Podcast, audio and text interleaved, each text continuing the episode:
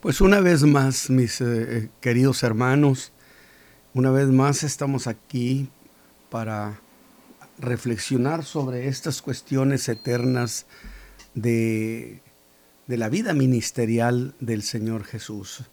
Dios bendiga a cada uno de ustedes, bendiga a nuestros hermanos de Carolina del Norte, de Nueva York, nuestros hermanos pastores que participan en estos programas, retransmitiéndolos. Que el Señor bendiga sus corazones porque presentar la palabra de Dios, hablar del Señor Jesús, es eh, una gran oportunidad para ser bendecidos por parte de Dios. Definitivamente. Y esta mañana, pues seguimos, mis hermanos, en esta ruta ministerial.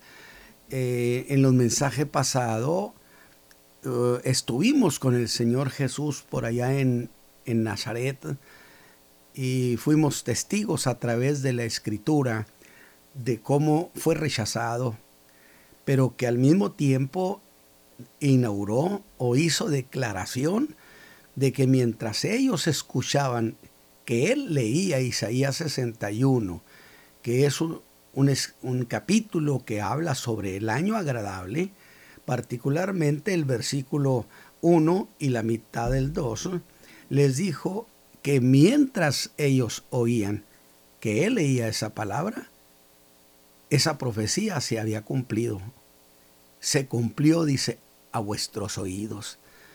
Entonces, esto trajo como consecuencia que, que se diera un conflicto con el Señor Jesús porque evidentemente ellos querían milagros.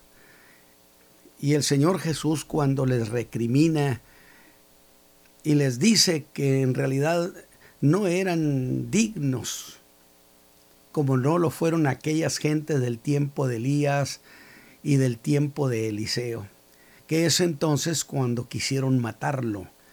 Y el Señor sale de Nazaret, Nazaret se convierte en la gran perdedora. Porque dijimos cualquiera que saque al Señor de su vida se convierte por ese mismo hecho en un gran perdedor. Sin embargo, la región de Capernaum, ellos estuvieron interesados en Jesús, lo recibieron, allí estableció, por así decir, su cuartel ministerial y se considera que la mayor parte de los milagros que hizo el Señor Jesús lo hizo en esta región. Entonces, ellos fueron levantados hasta el cielo, como diría después el Señor, cuando habría de regañar a estas ciudades.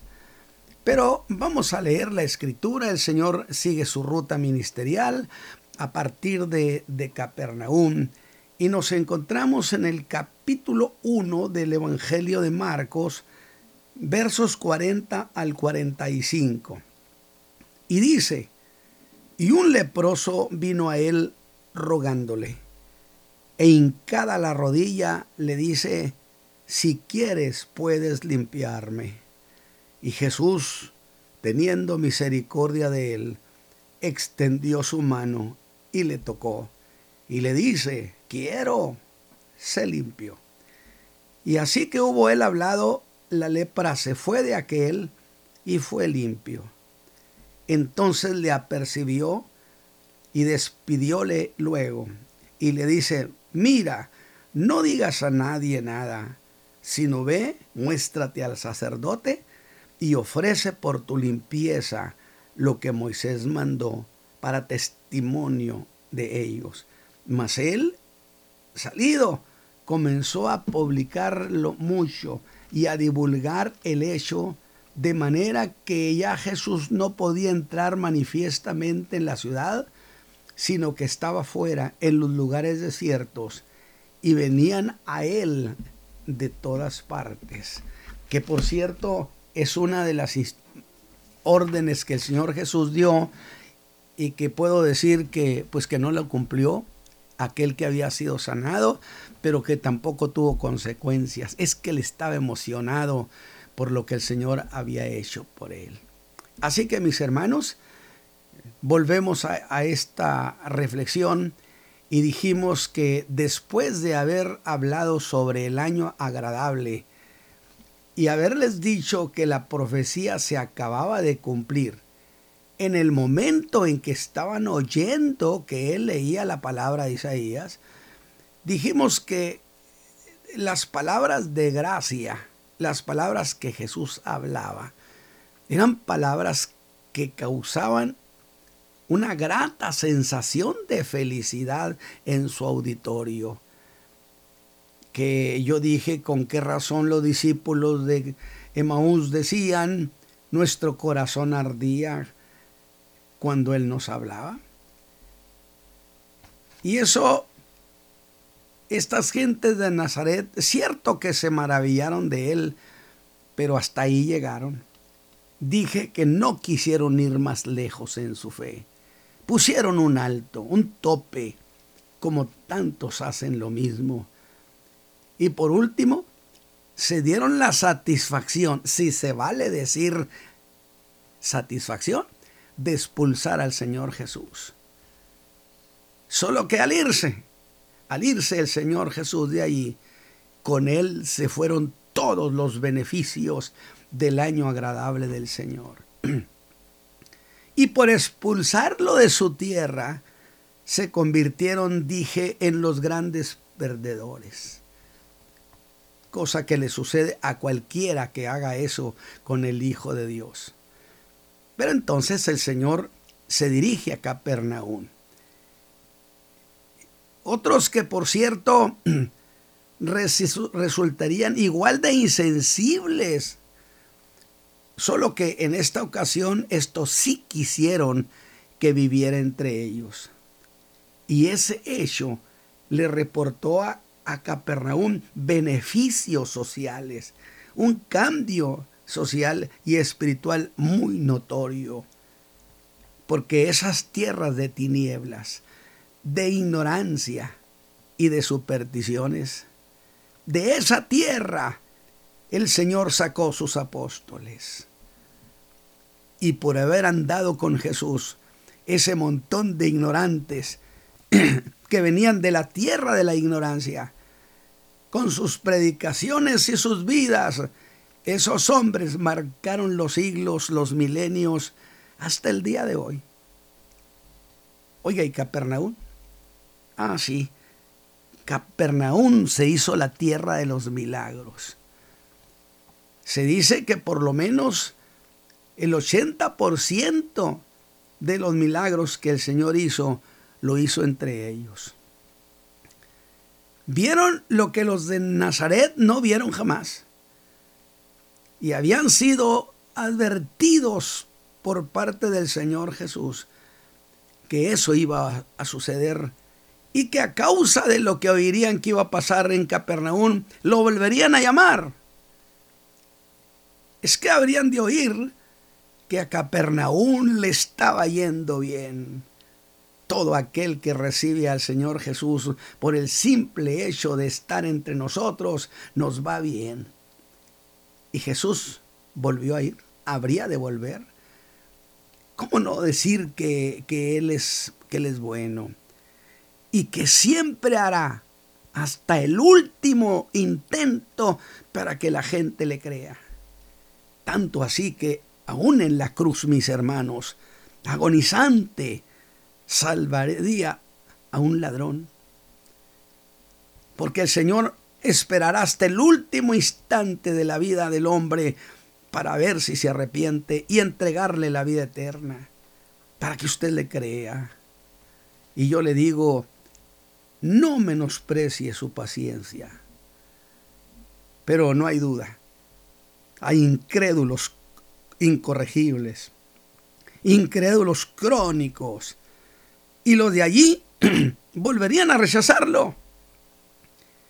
Y digo, qué lástima porque Jesús podía haberlos colmado de bendiciones inesperadas. Salvación, sanidad en sus cuerpos. Que nomás piense usted el costo en términos económicos de lo que significa, de lo que significa la enfermedad. Despoja los recursos, la riqueza, acaba los bienes. La enfermedad destruye.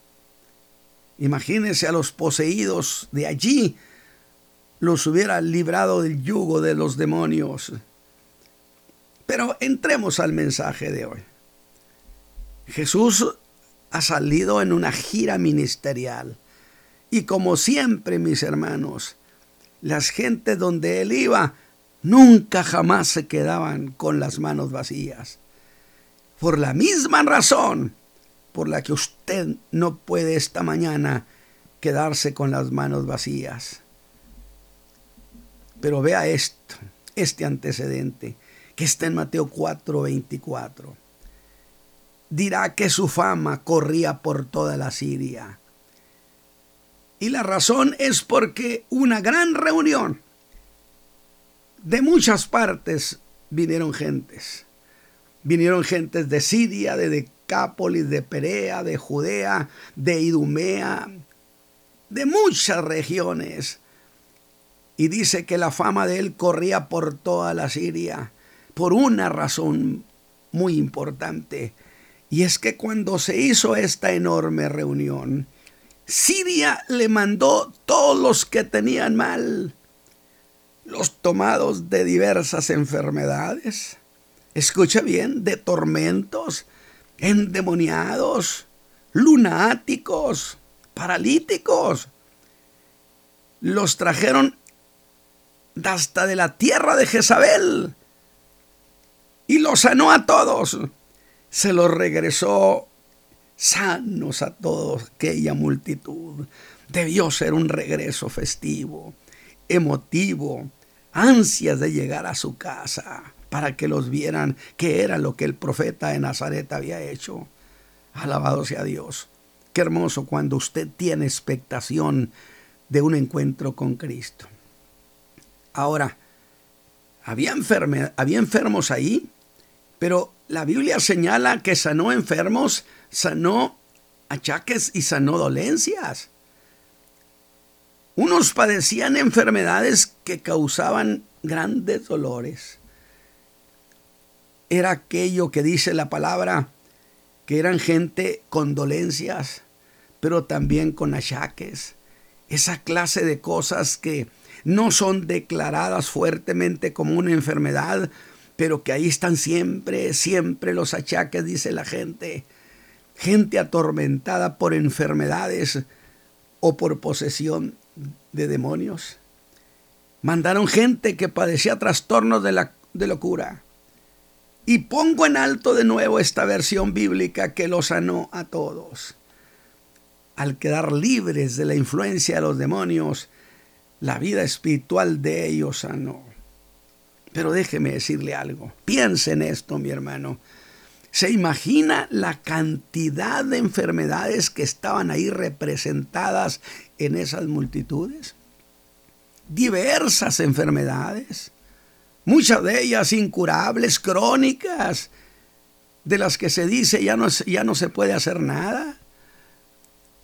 Es decir, aún las enfermedades aún las enfermedades que no se conocían en el tiempo de Jesús, puedo decirlo, como sería el SIDA, como sería tanta enfermedad, el Señor Jesús puede con todas ellas.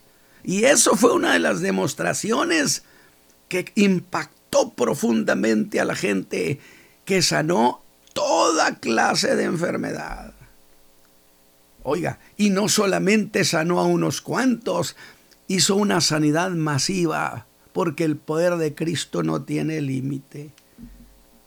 ¿Y cuál fue el resultado? Vea esto. Dice que le siguieron muchas gentes de Galilea y de la región de Decápolis, esa región que comprendía diez ciudades griegas del otro lado del Jordán, que por cierto, con qué precisión había hablado de ellos el profeta Isaías en el capítulo 9, versículos 1 al 2, donde dijo, mas no habrá siempre oscuridad para la hora, para la que ahora está en angustia, pues el fin se llenará de gloria el camino del mar Y note esto, de aquel lado del Jordán, de allá donde estaría el Gadareno, de aquella región oscura y pagana. Y el hecho de que esas regiones hubieran mandado a sus enfermos, sus poseídos, habla del entusiasmo que provocaba el ministerio del Señor Jesús. Eran días preciosos y hago énfasis en algo que dije, lo sanó a todos. Pues esto precisamente de que lo sanó a todos, yo quiero que usted lo ponga en su entendimiento, en su mente, porque ese es el reporte que da Mateo. Y dele uso usted a esa verdad, lo sanó a todos. Porque al haberlo sanado a todos, hizo que corriera una nueva versión. Acuérdese usted que la versión es que hacía milagros. Luego resulta que sanó al hijo de aquel hombre que trabajaba para el, el, rey y lo sanó a distancia. Y yo dicho, una versión se iba sumando a la otra, iba creciendo, iba creciendo. Y ahora, pues se corrió una versión adicional que se sumó a las otras. ¿Cuál era, mis hermanos? Se diría que Jesús podía sanar a cualquiera y que podía sanar a multitudes al mismo tiempo. Así que era seguido por multitudes. Y yo digo, debió ser aquello un glorioso espectáculo. Y esa versión, por cierto, es la razón por la que la estoy señalando. Esa versión llegó a los oídos de un hombre muy desesperado, que era un caso irreversible. Era este un leproso. Así lo cuenta Mateo y así lo cuenta Marcos. Aunque Lucas, como era médico, con ojo de médico, dijo que estaba lleno de lepra. No era meramente leproso, estaba lleno de lepra. Ya lo que es incurable que en griego quiere decir que estaba repleto. Todo su cuerpo cubierto de esa lepra, por lo que podemos decir que esto se trataba de un caso terminal, cosa fuera de lo común. Piense usted en eso, mi hermano, esta mañana, lleno, cubierto todo su cuerpo de lepra. No era mente un leproso, era un hombre lleno de ese mal. Debió ser, por supuesto, una vida muy incómoda. Había la lepra lo había separado de sus seres queridos. No tenía definitivamente vida social. Entonces la idea de Lucas como médico es que este era un caso único, desesperado lleno de llagas. Su enfermedad estaba muy avanzada. ¿Cómo podía cambiarse eso? Usted ha oído cuántas veces la opinión de los médicos es esta. Si lo hubieran traído un poco antes, pero ahorita ya es demasiado tarde. Para este hombre, o por este hombre, ya nada se podía hacer. Sin embargo, las noticias, las buenas noticias le llegaron. ¿Cómo le llegaron? No lo sé.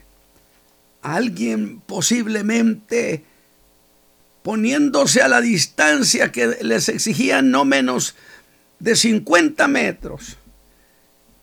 Le dijo, hemos visto al profeta de Nazaret. Hemos visto a Jesús hacer cualquier cosa. ¿Qué cosa? El leproso diría cualquier cosa. ¿De qué me estás hablando? Sanar cualquier enfermedad.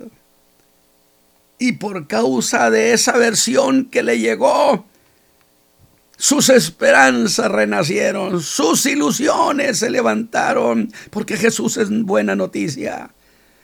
Y entonces debió razonar.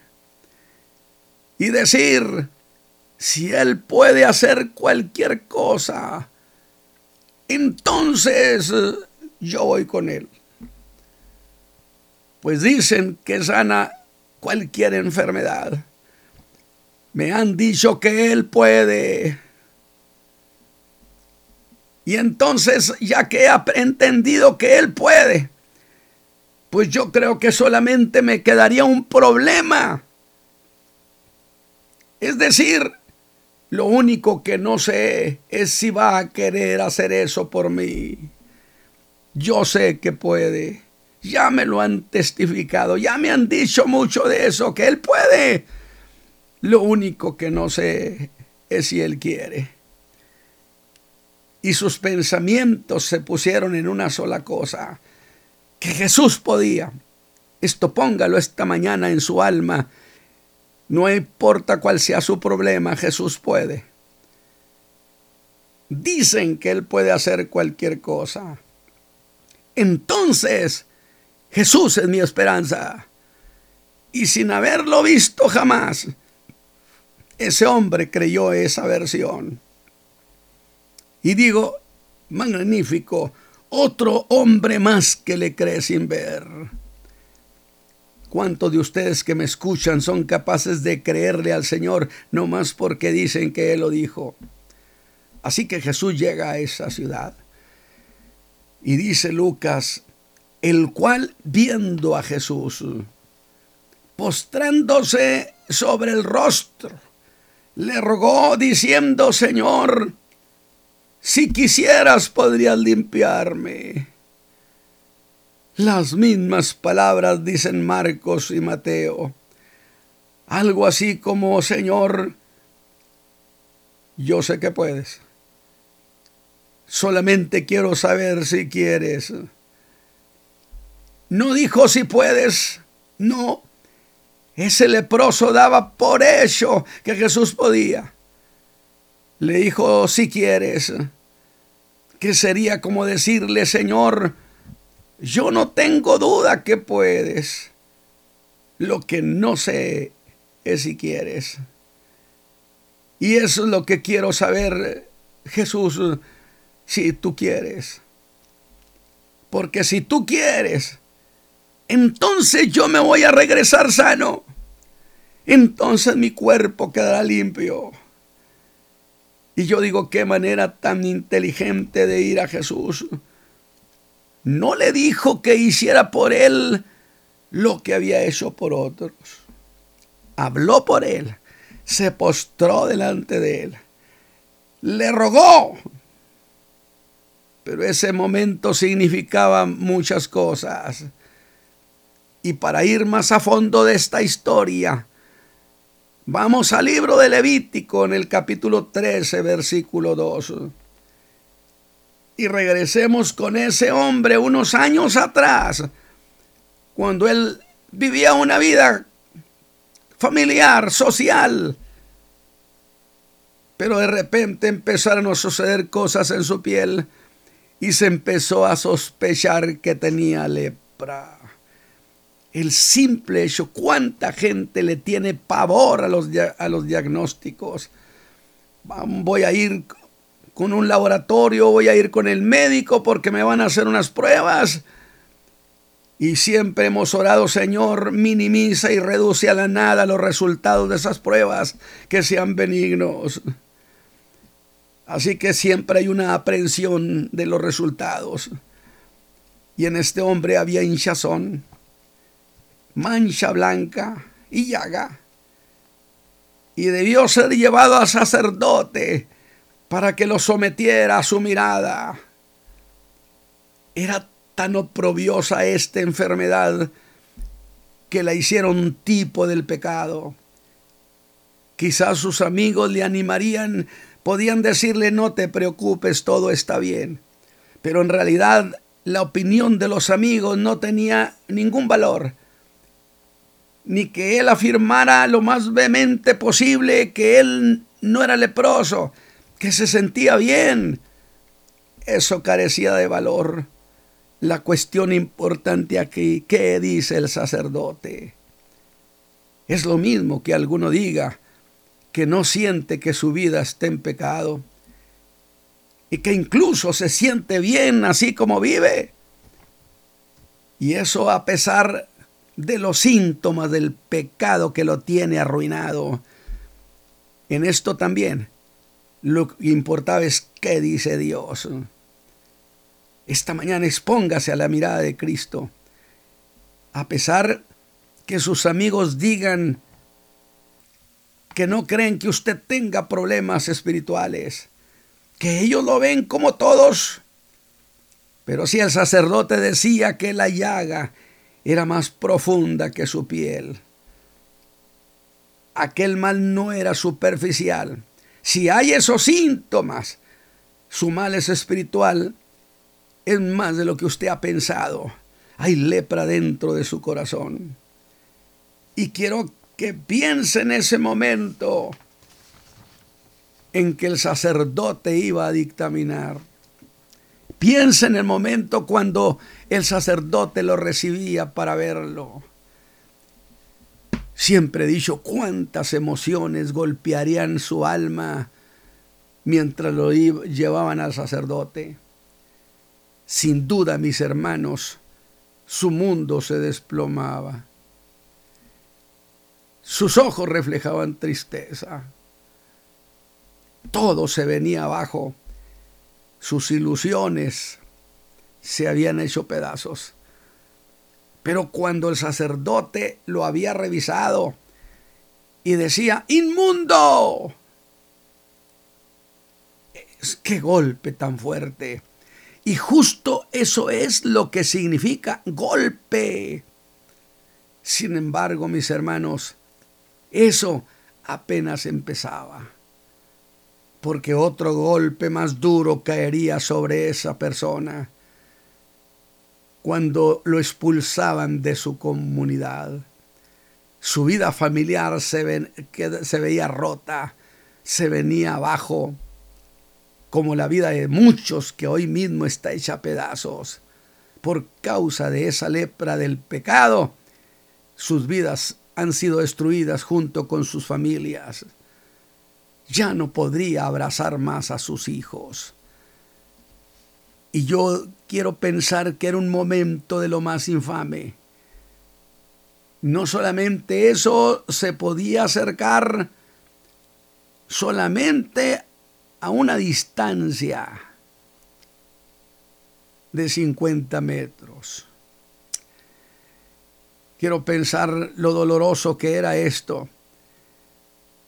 De tal manera, pero no era todo. Rompían sus vestidos y quedaba al descubierto. Y cuando alguien se acercaba por donde él estaba, debía gritar, soy inmundo, soy inmundo, soy inmundo. Constantemente eso mordía su alma. Debía calar muy hondo. Tenía que decir eso, confesarla una y otra y otra vez. Sin embargo, se enteró que Jesús venía a la aldea. Y le habían dicho que Jesús podía. Y esa versión de que Jesús puede también golpeaba su alma. Él puede, él puede, él puede. Y empezó a anhelar ese, ese encuentro. Y por fin Jesús llega ese día a esa aldea.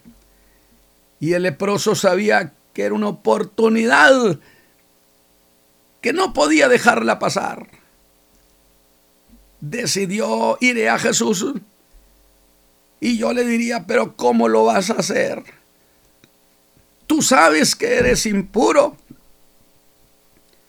No puedes pasar entre la gente. Y aquí va a estar lleno. Si te descubren, vas a morir. Si te, si te descubren, te van a pedrear. Pero aquel hombre estaba decidido diría, de cualquier manera yo estoy perdido y vivo como si estuviera muerto. Y Jesús diría en otra ocasión, el que a mí viene yo no lo echo fuera. Debió pensar ese hombre, tengo todo a mi favor. Usted tiene todo a su favor por parte de Cristo. Tengo a mi favor que Él puede. Y tengo en contra que no sé si va a querer. Porque si Él no quiere, entonces mi vida ahí se termina. Jesús es mi única esperanza, mi última esperanza. Y yo puedo verlo acercarse entre la multitud discreto. Porque si no quiere, mi vida ahí se termina, pero voy a ir. Y contra la ley se cubrió para no ser visto. Y de repente llega hasta Jesús.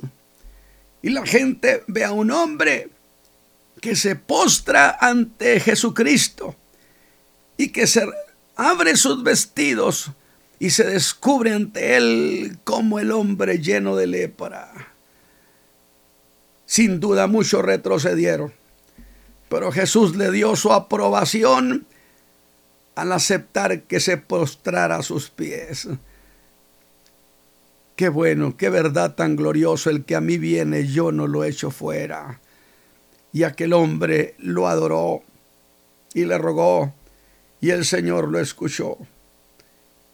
Sus palabras eran como decirle, Maestro, mi vida está en tus manos.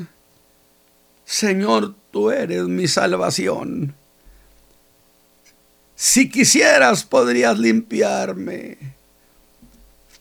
Y es entonces cuando Jesús responde para todos los siglos a esa pregunta. Porque aquel hombre leproso le preguntó si quisieras, le dijo si quisieras. Y el Señor Jesús, como es el mismo ayer, hoy, por los siglos, sus palabras son las mismas esta mañana. Y es cuando le dice a aquel hombre, quiero. Por lo tanto, esas palabras son para usted esta mañana y son para todos los siglos y son para la eternidad. Y le dijo, sé limpio. Alabado sea Dios.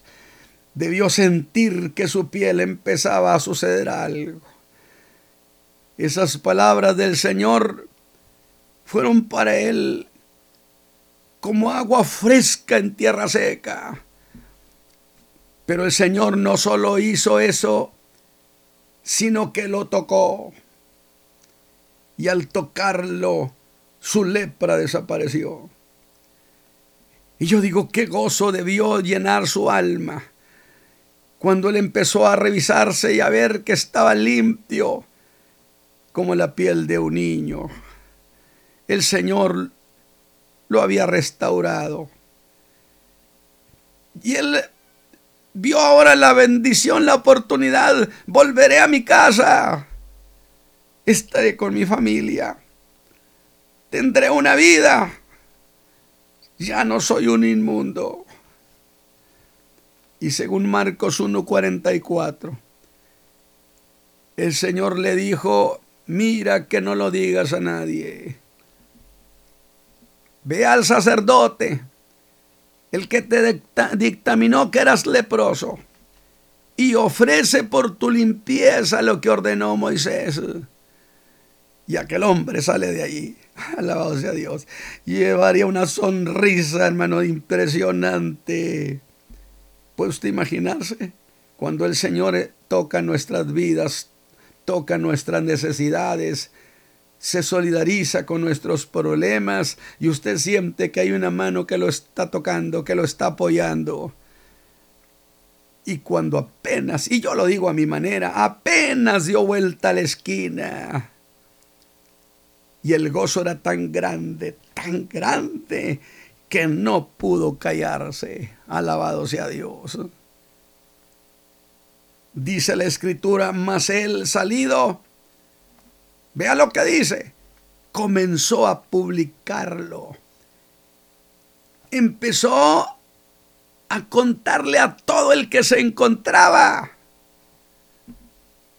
Pero no solo fue publicarlo, Dice Marcos que empezó a publicarlo mucho, a pregonar a voz en cuello.